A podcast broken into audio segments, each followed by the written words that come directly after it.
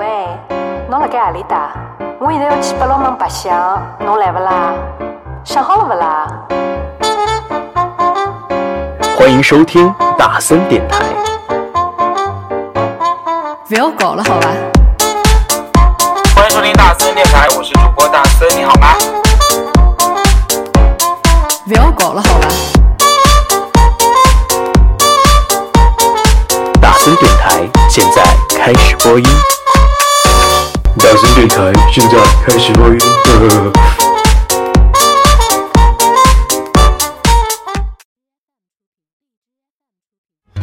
别让等不了的拥抱停止了你的寻找。你可知道这世界有多想要？好，欢迎继续回来。我们今天还是继续请到的是夏浅浅老师，跟我们畅聊书中的世界。当然也目的是为了做那个，也许事实不是那样的推广。你别咳嗽呀！不是憋不住了，憋不住了，没事，因为其实今天夏天老师是身体抱恙的阶段，因为抱恙，真抱谁抱恙？北京雾霾太厉害了。我现在给你翻个跟头。哎，北京雾霾太厉害了，是是是大哥，就是。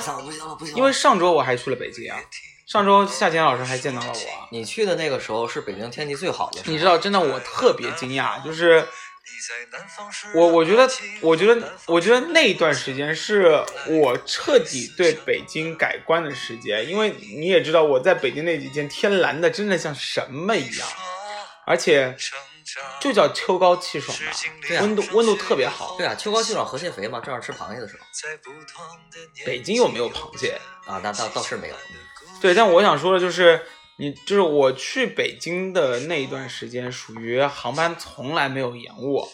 然后你下了北京，你会发现北京天蓝的彻底。对，然后那时候又赶上北京种了特别多的银杏叶的时候，然后所有的叶子就处于各种颜色的状态。因为其实大家对北京的了解就是秋天去北京是要看香山的枫叶的，对，对吧？红叶。对，但其实正儿八经的北京城里面，很多树那个时候是属于红，啊不，黄绿交接的时候，金绿交接的时候。对，所以那个时候北京的颜色是很丰富多彩的。到了秋天的时候，北京城才真正的变成了北京。对，因为我听到你说的最多那句话是这个。对但是没想到等我一回来，就是我刚从北京回上海的时候，我就开始吸雾霾了。就大家也知道，就是其实，因为因为这个节目播出的时候，我不知道大家对于上个礼拜和上上个礼拜有没有这个概念，就是我们现在录音的上个礼拜，就这个礼拜，北京城的就朋友圈是被刷屏了，对，就是重重度雾霾，重度雾霾。然后我就觉得我很，我很我很庆幸，对你庆幸还活着，嗯，第一，我庆幸我还就是我看到了不一样的北京啊，就是回我回到上海之后，我才发现，我靠，原来那个才是真实的北京啊。对，对我看到了完全不一样的北京。然后夏老师那天心智非常兴高非非常兴高采烈的，还陪了我去逛了故宫，是他人生十几年来之后第二次去，第二次去的故宫，所以当然了，我很开心，我也很感谢他。但是我我我就觉得啊，就是今天我们这一趴要聊的是，其实书里面还聊到了很多，就是我去过很多不一样的城市，嗯，但是我书里包括我在电台里也也聊过这事儿，就是北京是一个我恨多于爱的城市。那么我请问一个问题，哪个城市是我爱多于恨的城市？不不不不不，是因为你受过什么感情的伤害吗？嗯，别给我挖坑，没有。我这辈子没怎么，就是认识的北京人其实不多啊。而且你也知道，其实在北京，所谓的在北京的那一群人，没几个是正儿八经的老北京。老北京太少了，我其实你也老北京你算了，就是，但如果要你这样说的话，我也不是上海人。但是啊，那倒是，我把我把在一个地方超过十年以上，或者是十五年以上的人，都默认为是那个当地人了，那肯定，我在北京？生活了二十年了呀。OK，你已经在北京生活二十年了，我可以认认为你是老北京了。对那 OK，在这样的一个情况下面，就包括那天我们俩吃完饭，出租车出租车司机也在那边说，其实他作为一个老北京，他对现在的北京的印象也不是特别好。对，就是那个京 NB 九九九九，对，那天我们俩真的特别特别的，不叫可怕吧，就是其实我们俩叫了一辆专车，挺好玩的。然后呢，这辆专车的车牌号叫京，他刚刚前面说 NB 九九九九，嗯，其实翻译过来，其实我跟他说的是牛逼九九九九四个九，对，是一辆专车的车牌号。然后我说，然后我我我拿到了，我看到了车牌号，我第一件事情我就跟你说，我靠，这车牌号牛逼，太厉害了。然后那司机其实上了车之后跟我们说了一句话，是说能坐到他这个车牌号的人都会有好运。对，对，其实我们很开心。嗯，然后，但是在车上我们其实也聊到了，就是这司机也聊到，就是说北京城现在已经被拆的特别不像他印象中的老北京的样子，或者是北京他他觉得北京应该有的样子。对，然后他说，然后他问我去哪，他他问我是来自哪里的，然后我说我是来自于上海的。他上海好呀，上海。对他的第一反应就是上海好，上海真好，上海建设的也好，文化也好，包括现在在建设的方向是一个科技之都啊，什么之都，贸易之都。对，言语中是透露着对北京非常大的失望和对上海的羡慕之情的。那我想采访一下你这样的一个生活了二十多年的老北京人，你是怎么看待？我没给你挖坑啊，这个应该无所谓吧，无所谓，就畅所欲言。你说就行。因为我其实骨子里面对北京的热爱是几乎为零的吧？没有与日俱增。啊，与日俱增的对我是与日俱增的，啊，这因为是好事儿。我我在之前一个节目里面，就是一期节目啊，因为我也说到了北京，然后我说我对北京非常的，我小时候对北京非常的厌恶，是因为我七岁的时候才第一次由爸妈带着来北京，啊，那个时候是什么状态呢？北京建了第一条地铁，是一号线，是中国第一条嘛？对，那个时候的一号线是没有空调的，还有那个电风扇，就是那个摇头的那电风扇是，还有窗户开着，那很早了。那是很我七岁的时候嘛，你自己想想看，八七年一九四年的时候，我九呃，我九四九我95才两岁。对你还没那印象。然后完了之后呢，那一年九四九五年的时候，正好是我来北京的那一年，发生了法某某宫的时啊候。啊啊啊！这这这可以不说。然后你要知道，就是那个阶段是什么状态？那个阶段是那一年其实发生了挺多事儿。第一年发生什么事儿呢？第一发生了这个事儿，第二个事儿是《还珠格格》爆火，嗯，所以我是带着对书房斋的热忱和对北京的那一种概念来的。对。但其实当时对北京没有特别大的概念，当时对北京的概念，说到紫禁城，说到故宫，就是《还珠格格》。OK，嗯，我来了北京，然后呢，坐的是硬硬座，硬座。硬座来的。然后你知道那时候的高铁，那时候没有高铁，那个时候特快，已经算特快是算是很快很快的了，就基本上算顶级的 T 或者是 Z 字头的啊。对，那是顶级的了。对，顶级的过来了，时间差不多是一天一一一夜，啊，一夜对。然后你要知道，一个小孩儿熬夜坐在一个火车上过来，就是为了书房斋。其实就是为了书房斋。啊但是其实那个时候，父母会给你加很多爱国主义的东西在里面。其实包括现在，其实也是、很多人来北京，其实必你第一次来，父母绝对会带你先去故宫玩一圈儿，对对天安门看一下，对，纪念堂看一下，是人民英雄纪念碑打个卡，是，对吧？对。那时候我对老毛同志还没有那么大的印象，但是排了很久的队，你也知道，到现在还是排了很久的队，就是为了进去看一眼。嗯，然后，但是那个时候的北京城已经在夏天的时候都已经到四十度左右了。嗯，我那个时候在烈日下排队等着看毛爷爷的时候，其实那个小小孩你你不能管，然后那个时候我是不知道它的意义有多厉害，嗯但只知道很热。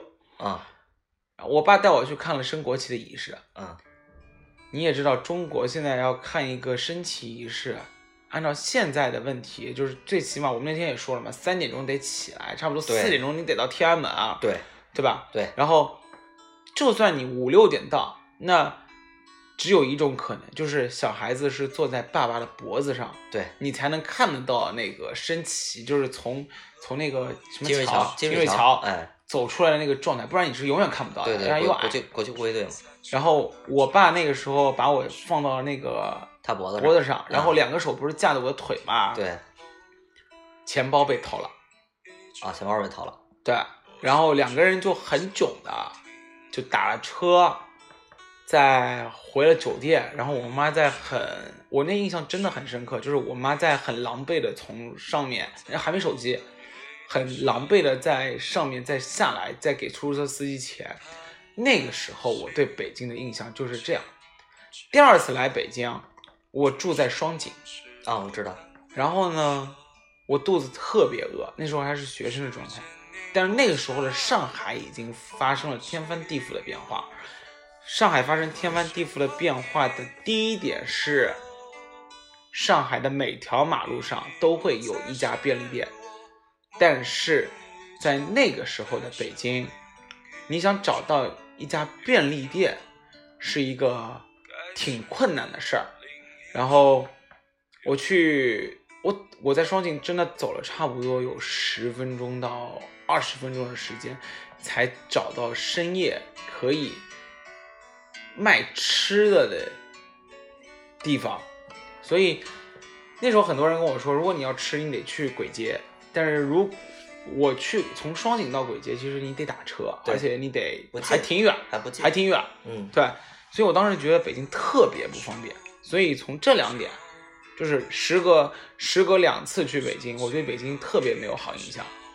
然后我觉得这是个首都，为什么可以建成这样子？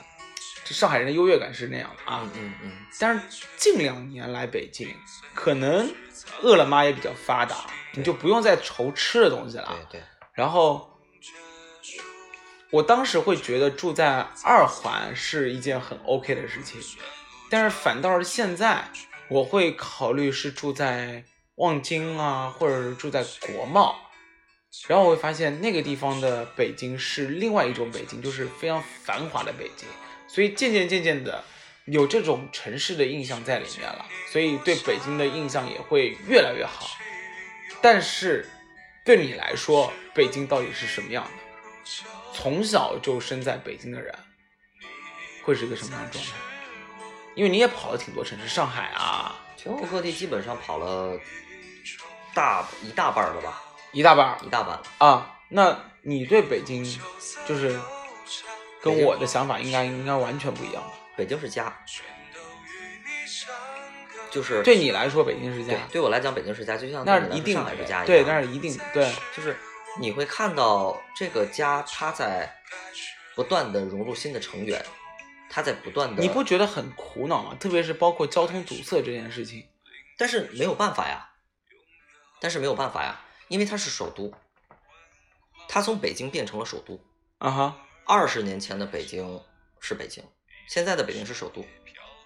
就你们会把首都和北京这两个区分开，会区分开，区分开会区分开的。所以其实也是变相的在做妥协，我能这样理解吗？因为北京人的这个生活，包括他的心理，就是永远的有两个字：凑合。我之前也跟你说过，对，你就觉得其实过得去就 OK 了，就是凑合。嗯这个凑合体现的点特别多。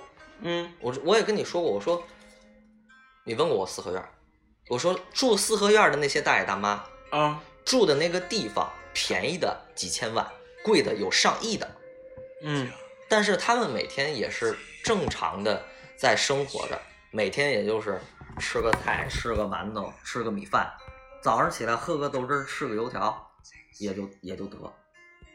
嗯哼生活是不会有什么太多变化的。虽然说他们做的地方可能会让他们夜不能寐，他们生活的地方可能真的那个价格会飞速的往上涨，但是对于北京人来讲的话，凑合永远是他心里的那个根，就是这是一种不卑不亢。我不会因为我身价的突然暴增，去变成有一个暴发户的心态，我也不会是因为我挣不到这个钱，然后让我心里有什么太大的波澜。嗯就是很平和的一个状态。当然，热心肠啊，包括这个敢爱敢恨啊，包括这个呃出手相助这种东西，就是这是北京人骨子里的东西。看热闹，凑热闹看热闹，这是这是这是骨子里的东西。当然有有好有坏，但是对于我来讲的话，我跟你说，我九几年的时候在北京，我是九个月的时候，呃，来的北京，因为那个时候我父亲在天津蓟县当兵，妈妈跟姥姥姥爷在河北衡水，然后嗯爸爸是因为我回的老家，九八年转业回去的，然后爷爷奶奶六十年前就去北京了，所以你可以说就是我我是也算是一个老北京，对吧？你就是啊，对，就是嗯我是北京和河北这两个地方跑，就是两个地方一起生长，嗯，所以这两个地方对我来说都是家。所以一个人在把这个地方当做家的时候，他会有一个不同的感官体验。当然，呃，成熟之后可能有一些想法会很客观啊，因为我现在，呃，我确实很不喜欢北京的一点就是人太多了，就是真的人特别多。其实我一直在怀疑和考虑的一点啊，就是你们没有在提出抗议吗？但是我一直觉得北京人挺听话的，说实话是这样，因为有朝阳区人民群众这一件事儿，然后我一直觉得你们挺没有反抗精神，有一点，但是但是就是政治觉悟很高，当然这是一一一件事儿啊，但是没有反抗精神，可能会让我觉得，就是因为你们过于凑合了，所以有时候他得不到发展。其实这个是属于一种什么呢？这是一种生活态度。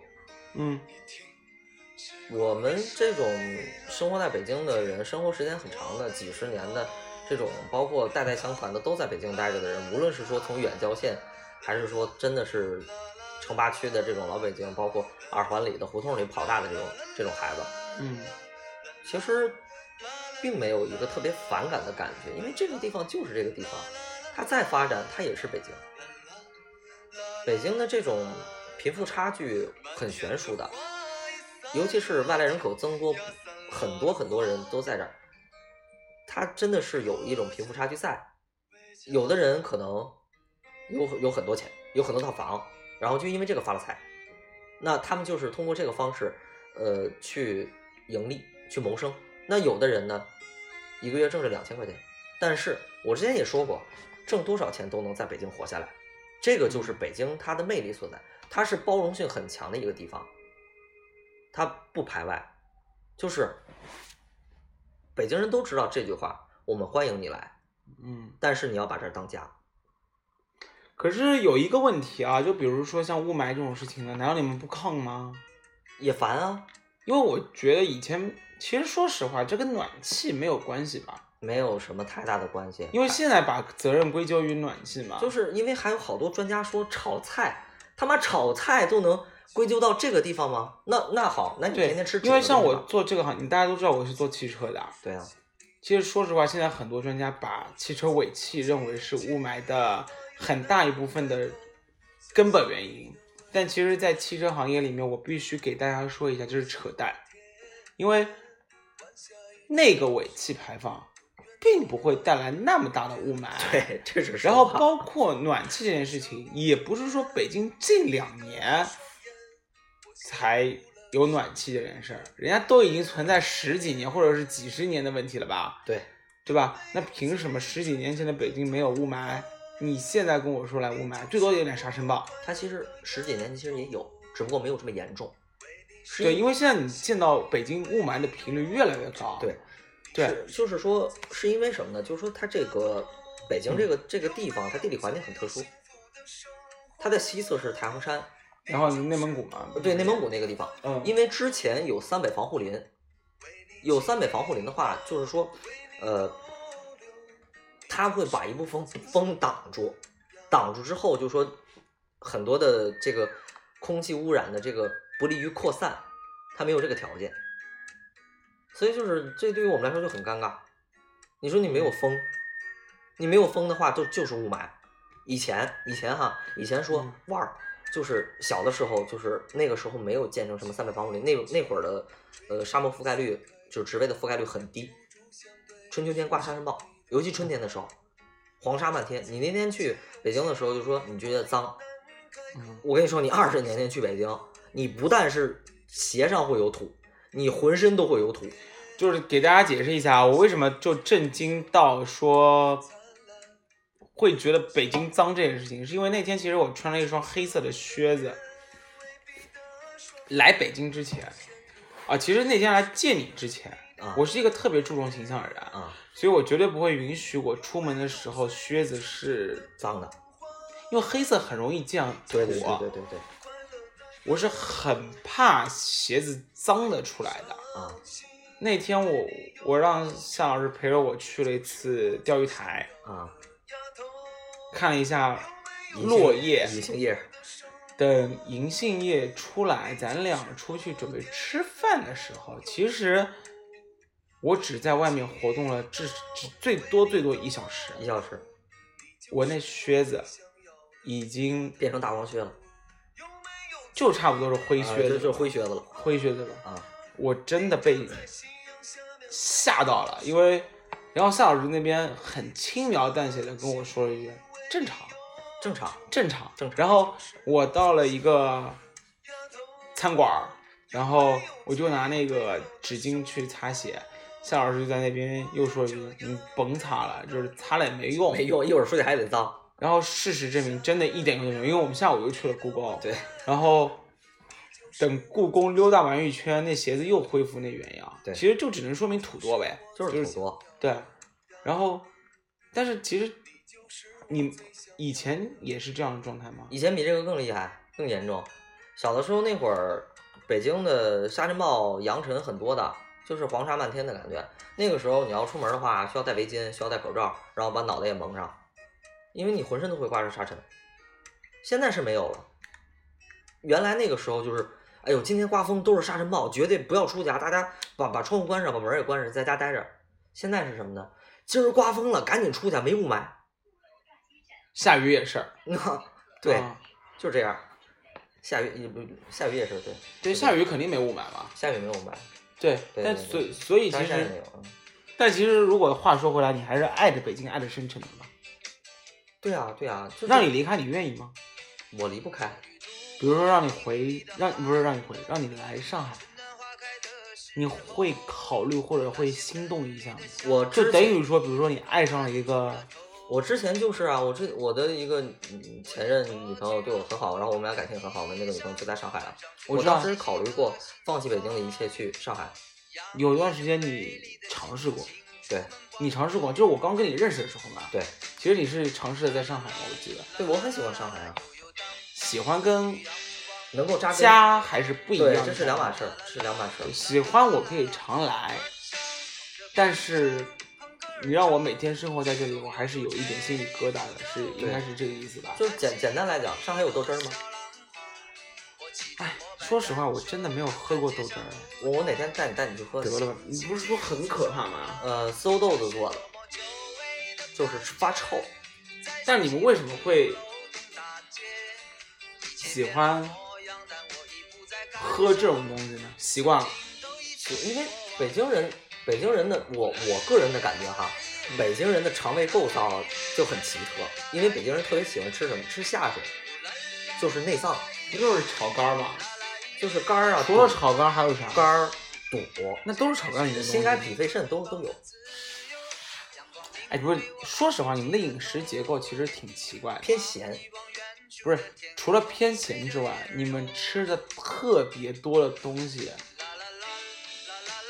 不属于正常肉类，对啊，内内脏算是正常肉类吗？不算。还是我说的大鱼大肉，我们所谓的所谓的大鱼大肉，就是在中国的很长一段时间，把鸡鸭鱼肉、羊的肉当做是好东西，所以为什么叫下水嘛？就是不吃的东西嘛。对啊，那不叫下水道。对，就把这些本该会丢掉的东西，但我发现这是北京人最有特色，或者是从现在来说，你必定要去体验的那一部分东西。对，北就是这一点来讲呢，咱们从根源上去说的话，就是反映出来北京人一个什么特点？不浪费。你们把肉吃了，我们吃下水，下水我们也能做特好啊。当然这是我自己的歪理邪说啊。那豆汁儿也是啊，那就是说豆子浪豆豆子坏了也没问题，我能喝下去。不是豆子坏了，是必须要做成馊的。可是你们为什么要去喝馊的东西呢？因为什么呀？好喝，就跟为什么湖南人很喜欢吃臭豆腐一样。那呃，还有可是就是湖南人吃臭豆腐，臭豆腐是因为发酵，而不是因为其他原因。那个豆子馊了也是发酵的一个过程啊。那个就是豆汁儿喝下去确实闻着特别臭，但是喝下来，所以我我想问一下，豆汁儿它的营养成分真的很高吗？挺高的。那跟正吃不不馊的豆子有什么区别？没那个味儿啊。其实只是为了那个味儿。对啊，北京人也挺喜欢吃臭豆腐的。好，这其实是我最不能理解的地方，就是有香的东西为什么要去吃一些不那么香的东西？怎么不香呢？好，这是你们的理解，对不对？对呀、很香啊。对对对，这是你们的理解。对啊，那下水做出来也很香啊。因为我本身我自己很喜欢做菜嘛，啊、挺其实挺香的呀。嗯。OK，所以这个就切合到书里面的叫“也许事实不是那样”。对啊，你看这个东西它是下水，但是做出来就是一道美食啊。嗯哼，所以如果你没有体会，其实说实话啊，嗯我对炒肝儿或者是对豆汁儿没有什么好感啊。不是没有什么，我没喝过，我不知道啊。啊啊首先炒肝我是绝对不会去尝试，因为我不吃内脏。啊啊！然后，那你别来北京，但说实话，我来北京那么多次，你也没请过我吃炒饭过。因为我知道你不吃，豆汁儿呢？你喝不了。为什么喝不了？很多的老北京人都不喝豆汁儿，那到底谁喝呢？我们这样的人，一一部分天选你会每天都吃吗？不会啊？偶尔啊，但你会想念那个味道。特别香。但为什么离了北京就没有那个东西？但是我我想说啊，就像你刚才举的例子，就是像湖南，对吧？对，湖南的黑的臭豆腐，因为湖南臭豆腐肯定是黑色的，然后上面放蒜、萝卜干儿啊，然后辣椒水什么浇上去，对吧？是是是，这东西是得到全国人民的认可的，所以你现在去各大城市，你都能吃到那臭豆腐。对，但是豆汁儿是一个挺神奇的存在吧？就所谓的神奇是，其实真的出了北京城，没有。真没有吧？这真的是没有。你咱甭说出北京城了，三环外都没人喝。哇我夸张点就这么说，三环外都没人喝。为什么？我为什么？这个这个味道，就是老北京的味道。老北京的东西，只有一部分人会贯彻到底，另外一部分人就妥协被同化了。那我是不是可以这么认为啊？就是我能不能理解为现在的北京为什么是被我越来越能接受了？是现在的北京被同质化的越来越厉害了，就是越来越像一个标准化的国际化大都市一样，对，你可以这么理解。是这意思吗？对，你可以这么理解。但我以前为什么那么抗拒北京，是因为以前真的北京的文化和上海的文化太不像了。完全不一样。它的就是北京这个地方，它的魅力就在于它不同于其他任何一个地方。所以昨天我，你知道，昨天我我我我我们上海其实得到了一条消息，然后得到那条消息之后，发生了很大一件事儿。嗯，上海拟宣布要承办二零三五年的夏季奥运会。嗯，消息一出来，全我朋友圈的上海人，嗯，我不夸张的说，百分之八十持反对意见。你知道为什么吗？我不知道，因为我不知道当年北京申办奥运会的时候，当当地的老百姓是持什么意见？应该是持支持的态度。对，这个就是涉及到了政治觉悟的问题。因为如果说让北京人，哎，别上那么大的高度哈，不不不实话，这是实话。但是也有人说，就是因为北京办了奥运会，才导致北京的雾霾的出现。你也不能把这东西归咎到这儿啊。OK，今天我们只是瞎谈啊，就所以不上升到任何对对对政治情节或者是政治问题啊。你归咎到这儿，你这不节目就没法播了对啊。对，但是、就是但是我就想说，当年可是全国人民都在欢庆北京生生下了奥运会这个事儿。那必须啊，我知道这必须，就比如说上海拿到了三二零三五年所有的新闻都会都都会有都会说上海人民很开心这件事儿。那咱们现在不考虑能不能播的问题，啊不考虑，就算不能播，我到时候会掐掉啊，啊，可以，这段掐了别播啊，就是不别播。啊 OK，真实的声音啊，是，我以你的角度来说，你觉得怎样？虽然歌唱的是《北京欢迎你》，你们当时是觉得哇，好开心，好棒，好棒，好棒，就马上要办奥运对，我我相信，我相信啊，你们一定是开心的。那肯定，而且当时北京申办下奥运会，其实全中国人民应该都是自豪的。对北京人民尤其自豪。是我能理解那份心情。如果当时举办奥运会的是上海，上海生下来了，我觉得上海绝对也是非常自豪的。对，但是为什么时隔第二次去申请，大家的心态就不一样了？因为你看啊，有过一次了，就不想有第二次了，对，是这意思吗？就是这种经历就是什么呢？你比如说，我是一个极度恐高的人，我为了挑战自己，我去蹦一次极，我这辈子都不会再蹦第二次了。但这是人生极限的事情。对，但这涉及到人生极限，但是北京奥运会不是人生极限，因为相对来说，其实北京奥运会办完之后，其实给北京带来了很大的便利性。但是怎么说呢？用一句话总结就是，我没给你挖坑吧？没有，这不是挖坑，就说、啊呃，在申办奥运会期间，包括之前，我们都啊说的是北京欢迎你。对，呃，因为北哦，它、带来了很大的人口变动。对北京人的他的这个怎么说呢？以我的角度来理解的话，北京人的反射弧都很长，嗯，他过了很多年才反应过来，然后就会总结出来另外一句话：北京确实欢迎您，但是您他妈爱来不来？其实上海也是哎，对，因为就是永远是到那种真的已经超过就您，来了，话别多，就是你你你来了之后，你来行，你别你就入乡，你就入乡随俗，对，你别给我添乱。你别给我们添堵，你别恶心我们，你恶心我们，我们就不欢迎你。嗯，就是我，反正但这是人之常情，我觉得都能理解啊。但是反正无常这个这个问题就是你们到底反射了多少年才才意识到？，就是反射到二零一三年、一二年、一三年的时候，你当时有什么标志性的事情会让你觉得？房价上涨啊，兄弟！哎，奥运会之前还没有这个问题吗？二零零六年的时候，啊呃，我老家是河北衡水，啊，你衡水的啊？对啊，你没上衡水一中啊？我就那毕业的呀。啊，你衡衡一毕业的啊？对，你咋没跳楼啊？我坚强，观众朋友们、听众朋友们，我很坚强，就是就是房价上涨这个问题，它是涉及到人民利益底线的一个问题。是，当时那个就安居乐业的问题呗。二零零六年的时候，嗯就我我我叔叔当时买那个回龙观的房子，就是五环外啊嗯，啊，当时现在那边比较繁华。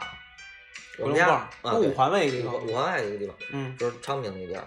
那个时候那边的房子跟河北衡水的房子一个价格，哎，回龙观属于昌平啊，对回龙观是昌平。那昌平还行啊。呃，是它，因为北京是向北发展的呀。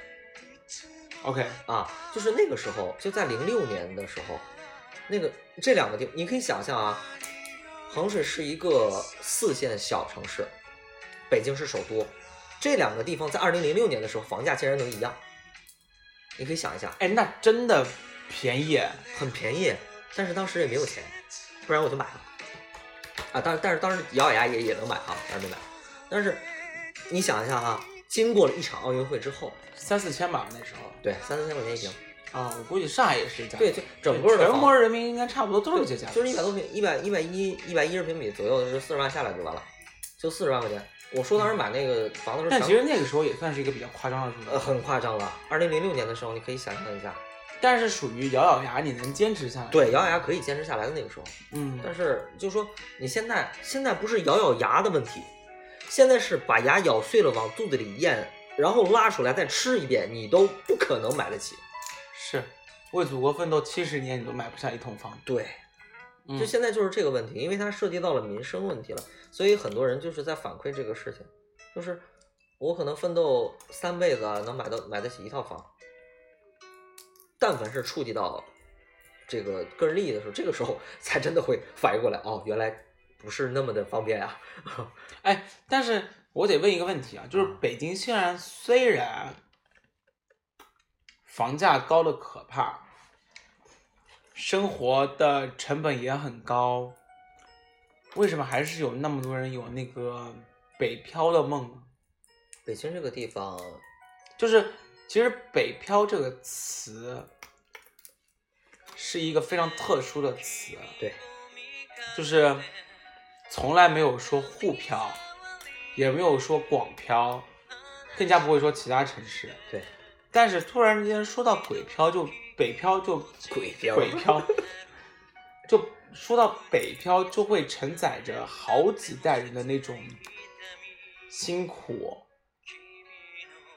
汗水，对。然后梦想，包括成功，对。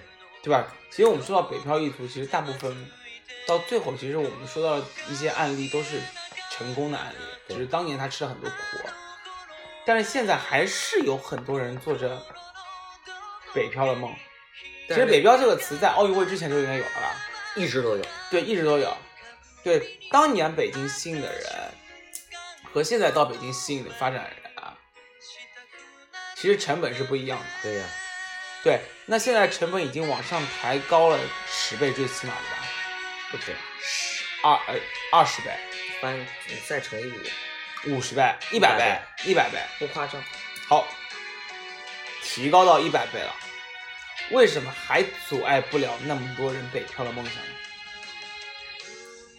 其实相对来说，真的太高了啊。因为这些人对于自己的能力没有认知，也对于北京这个地方在奥运会之后的发展嗯，没有一个特别好的认知。他们不觉得，就说北京这个地方已经不是我能来的地方了，并不觉得。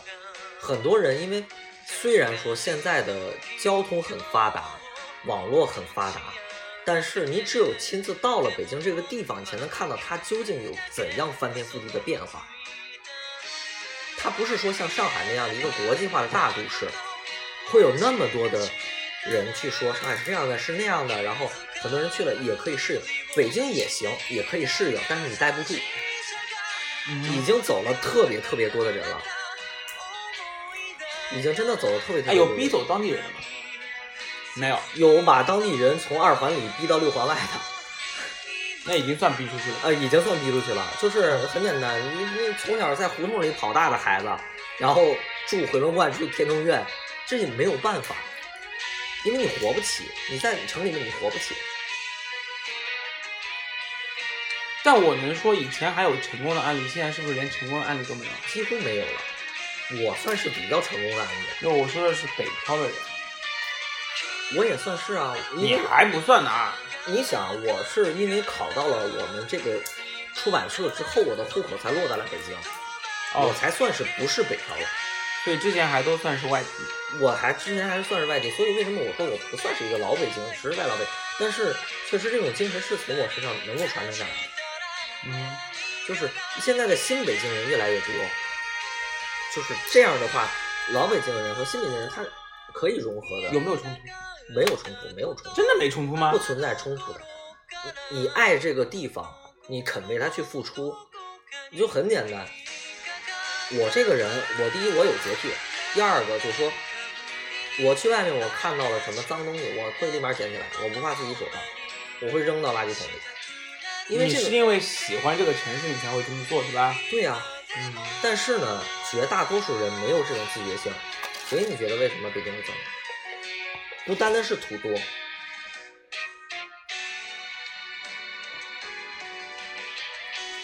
是因为我觉得那些丢东西的人，应该其实都不是北京人去丢的，也不一定啊。我跟你讲，真的也不一定，因为很多的，就是真的假的？啊也真的也不一定，好多的这个当地人，包括就是嗯包括真的北京人啊，就是什么，有的有一些不拘小节的时候啊，就是随手一扔。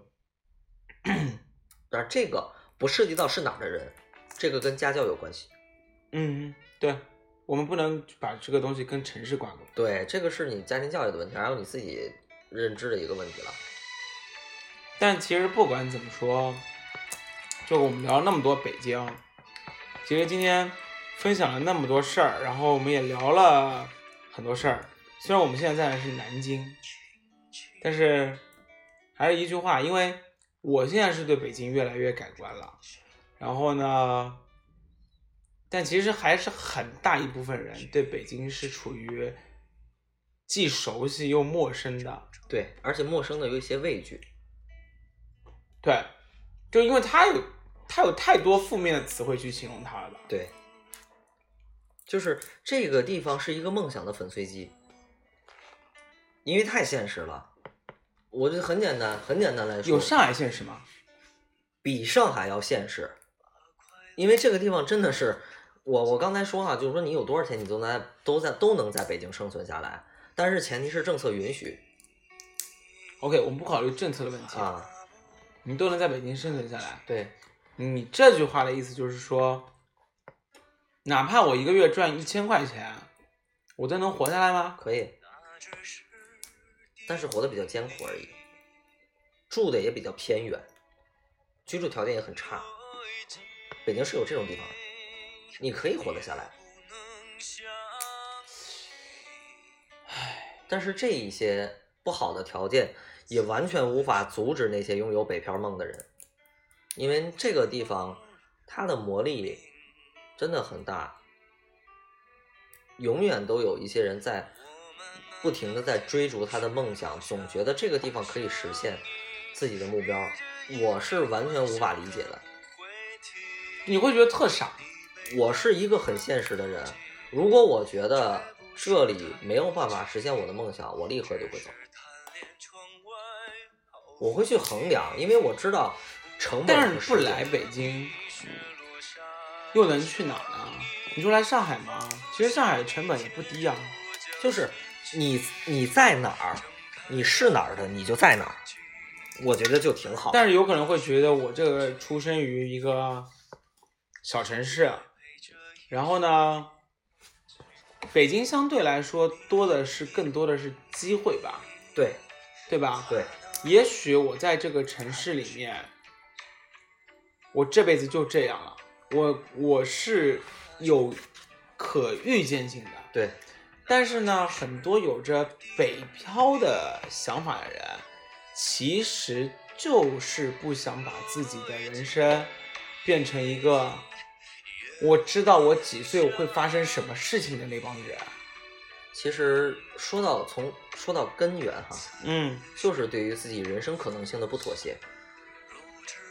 但我也觉得他是对于自己人生过于自信。对，很多人无法认清现实，北京已经不是原来的北京了，嗯，上海也不是原来的上海了。那是啊，嗯，对，就是对你现在来上海绝对活不好，就是一个陌生人或者是一个非上海人，没有一点家世背景或者是没有一点资本的话，我觉得现在来京沪广就是北上广，还是那句话，北上广不相信眼泪，但是你也绝对活不好。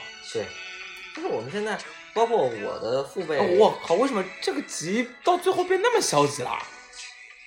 没有，这是现实啊，嗯这是现实啊。包括你像我的父辈啊、祖父辈都会说，像我们这种新北京人，嗯，就是说你没有说亲戚朋友在北京的，你靠不住的，你别来，你活不下去。所以你们的关系网到底有多夸张啊？北京这个地方确实是搞关系的，没有关系，真的活不下去吗？活不下去。呃，不是说活不下去，是活不好。你没有办法实现你的梦想。你你知道我现在我有多大的能量？为什么呢？一方面依靠自己，另外一方面也要依靠父辈、祖父辈的能量，其实就是底气。就是底气，这是根，这是家，这是根。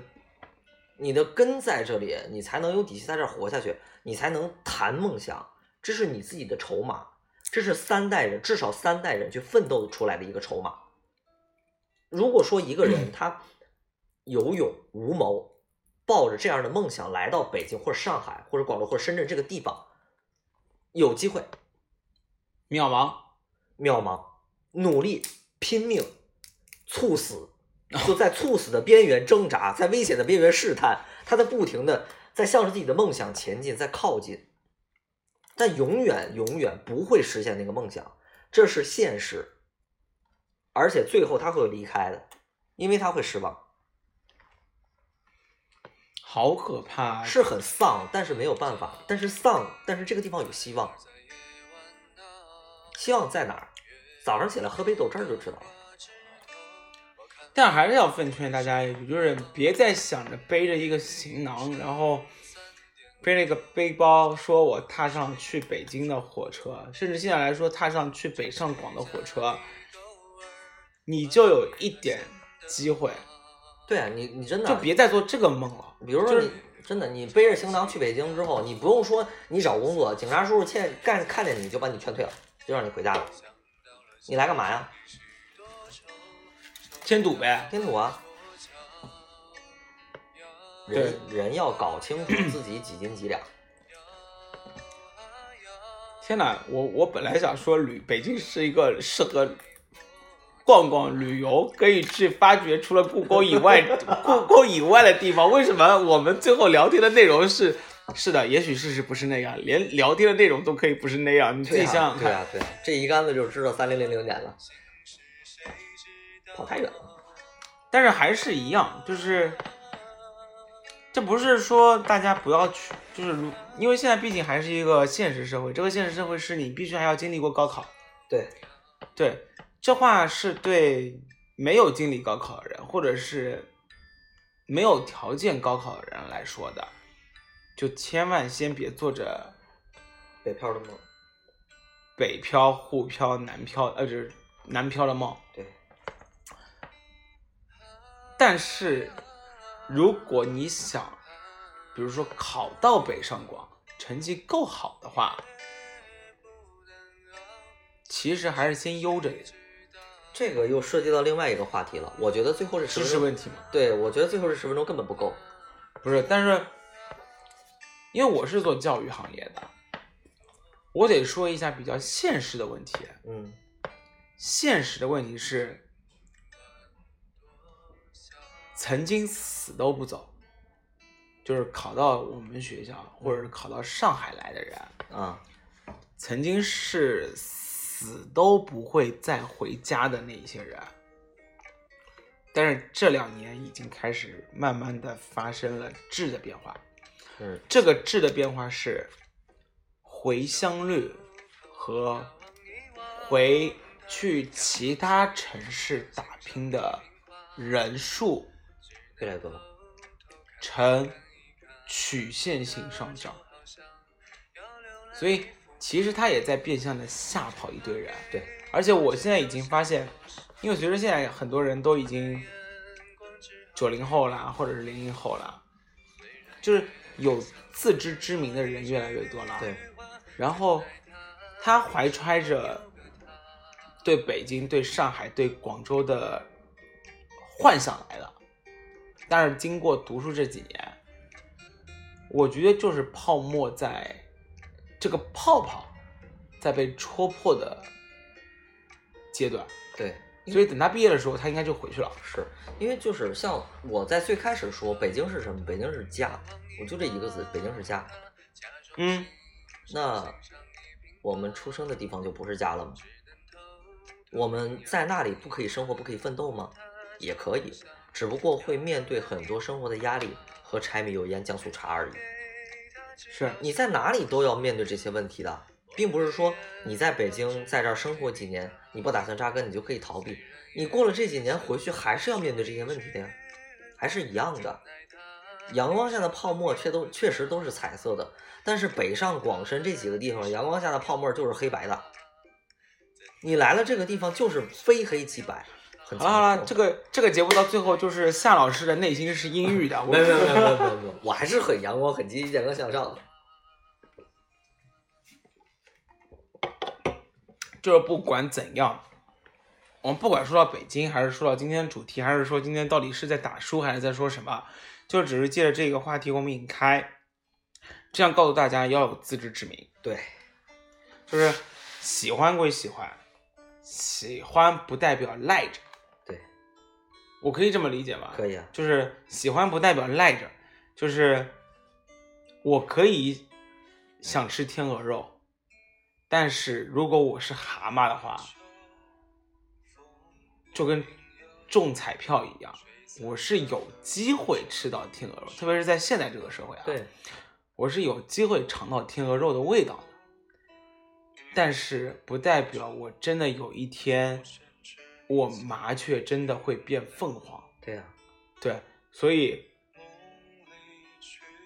可以可以有机会试一下，但是真的别一辈子抱着这样的幻想。是啊，是啊，就是当蛤蟆就要有当蛤蟆的决心和自觉。当蛤蟆没有什么不好的，三足的叫金蝉。当麻雀也没有什么不好的，国家二级保护动物真的假的？麻雀现在已经是国家二级保护动物了一。直都是。那以前不是还除四害吗？但是那个时候过去了呀，国家二级保护动物呀，所以就因为被除了太厉害了，所以变成国家二级。对，可能是吧。就是呃，中国我们中国人就是有这样这样一个一个一个优点，就是什么东西我们都能吃到它，它它濒临灭绝，然后呢？没有没有然后了，就是麻雀就保护起来了嘛。对，所以就是现在在市面上吃的越多的东西，其实可能有可能就在不久的将来，它就变成保护动物了。对对对对对对，你说哪哪天就是小龙虾就被吃灭绝了？对，anyway，好，我们要回来说到做蛤蟆就要有蛤蟆的心，你得你得服自己的命。对，你要认清楚自己，啊我是个蛤蟆，我就是个蛤蟆。但其实蛤蟆也是有蛤蟆的，你可以做蛤蟆王嘛？对啊、当然了。对，你可以做蛤蟆王，但是你不一定指望着说我真的蛤蟆哪一天变成王子。对啊、没有公主的，公主亲的永远是王子，不会来亲蛤蟆的。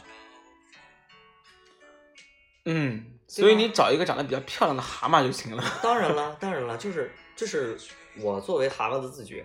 对，其实说实话，对待生活就跟我们找个老外结婚是一个道理。嗯，大部分的人还是找自己国家的、自己当地的人为主。对呀、对呀、但我们不排除有人会找到了国外人什么之类的娶个乌克兰的美女。又对对，就是娶乌克兰美女是属于进就是待遇比较高的，对啊比如说娶到欧洲啊嗯什么之类的。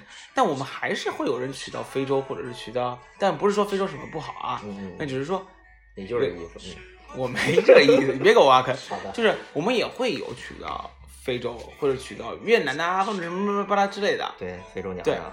对，anyway，就是我们不排除个例，对但是还是从命比较好一点。对、嗯，我的妈呀，就是咱们能不能把最后的结尾稍微升华一下？我现在觉得本来挺好一节目，到最后就是大家就是你们认命吧，这个就是认命也不代表着这个命不会改变啊、你的命是这个样子的，至于究竟活成什么样子，是你自己决定的。其实还是你要对得起自己的。对啊、对，因为你你本身你出生的时候就已经决定了，就是那句话说的对，特别好，寒门再难出贵子，就是这个意思。但是你的人生的宽度和你思想的深度，这是由你自己后天努力决定的。你的命是什么样子的，是也是由你自己决定的，不代表你不能努力。蛤蟆也可以做蛤蟆王啊。对，我觉得这句话特别好。今天咱们的主题就是蛤蟆能做蛤蟆王，对啊、很好的题目。挺好，挺好，挺好，挺好。也许这就成为第二本书的其中一个篇章，可以啊，可以啊。对吧？我觉得挺好。就是今天这六十分钟应该是可以希望对你有益吧，但可能也是属于，也许事实不是那样。对呀、你想着做王子，但是我们又想让你，又希望你老老实实做蛤蟆。老老实实做一个蛤蟆，然后也希望你有朝一日变成蛤蟆王，而不是王子，对呀、对吧？对呀、对，好了，那两期都是连续着六十分钟，也很开心，请到了夏老师，然后在南京，现在是深夜的一点半，嗯咱们聊到了现在，啊，然后下一次把夏老师再请到电台里面，也不知道是什么时候了，随时都可以。就下次我来北京的时候呗，就是下下一次我想到北京去做一次王子的时候，可以啊，可以啊，好吧？我给你请个公主。公主坟里面的公主。对对对，公主坟嘛，公主坟嘛，那边还有一城墙的崔巍。嗯，好，下次我们去公主坟录一节目。可以可以。好好，那感谢夏老师，我们下一期再见了，哎拜拜下期。再见，拜拜。你好好跟大家打个招呼吧。啊，好的好的，那个希望还有机会能再跟大家一起愉快的聊天啊。我是夏天天，大家你快点祝我新书大卖啊！！对，这个这个是最重点的啊！我会努力的帮老曹去做他的新书，然后也祝他的新书能够到五百万的这个销量级哈。然后，如果今天你被夏老师给圈粉了，对圈粉了，或者是被迷到了，你可以现在立马买一张当地的飞机票，飞到厦门去。也许你在十二月十五号那一天，厦门大学嘉庚校区，你会见到夏老师。对，就是主要是老曹啊，其次是我啊，就是也对，其实必须要再给我打个广告嘛，对就是对对对对如果你没有赶上南京站是没有问题的，你可以去厦门，厦门毕竟是一个非常适合谈恋爱的中国最美的高校的地方，对不对对对对，然后我们会去厦门大学的嘉庚学院嗯，来一场，也许事实不是那样的，可能最大型的一场分享会。对对对，因为其实前期我们在跟对方沟通的时候，我们也有感觉啊，嗯，规模不会小，肯定的，肯定的，所以在那个地方，夏老师应该很喜闻乐见，当时到时候会有很多很多人的状态。对对对，很多漂亮姑娘啊哎我估计那个学院应该都是挺多姑娘。啊，对对对对，对，所以如果你想要见到夏老师本人的话，你可以十二月十五号去那边跟我们碰头。对对然后后续的推广啊什么之类的，我们也会逐渐的铺开。对，但是，最重要是明天，哎，最重要是今天，今天了，今天、嗯最重要是今天，咱们先把南京场给搞定掉。对对对，然后接下来除了厦门之后，我们可能陆陆续续还会走到北京呐、上上海海啊啊、苏州啊，对啊，这种地方。但是如果你希望有一些其他的城市，我们也可以来了。你只要能确保至少二十人，对对对 我们就会来。对，好吧，好，那就这一期就在最后的拜拜中结束了啊，我们下期再见，拜拜。哎，拜拜。也各自为家。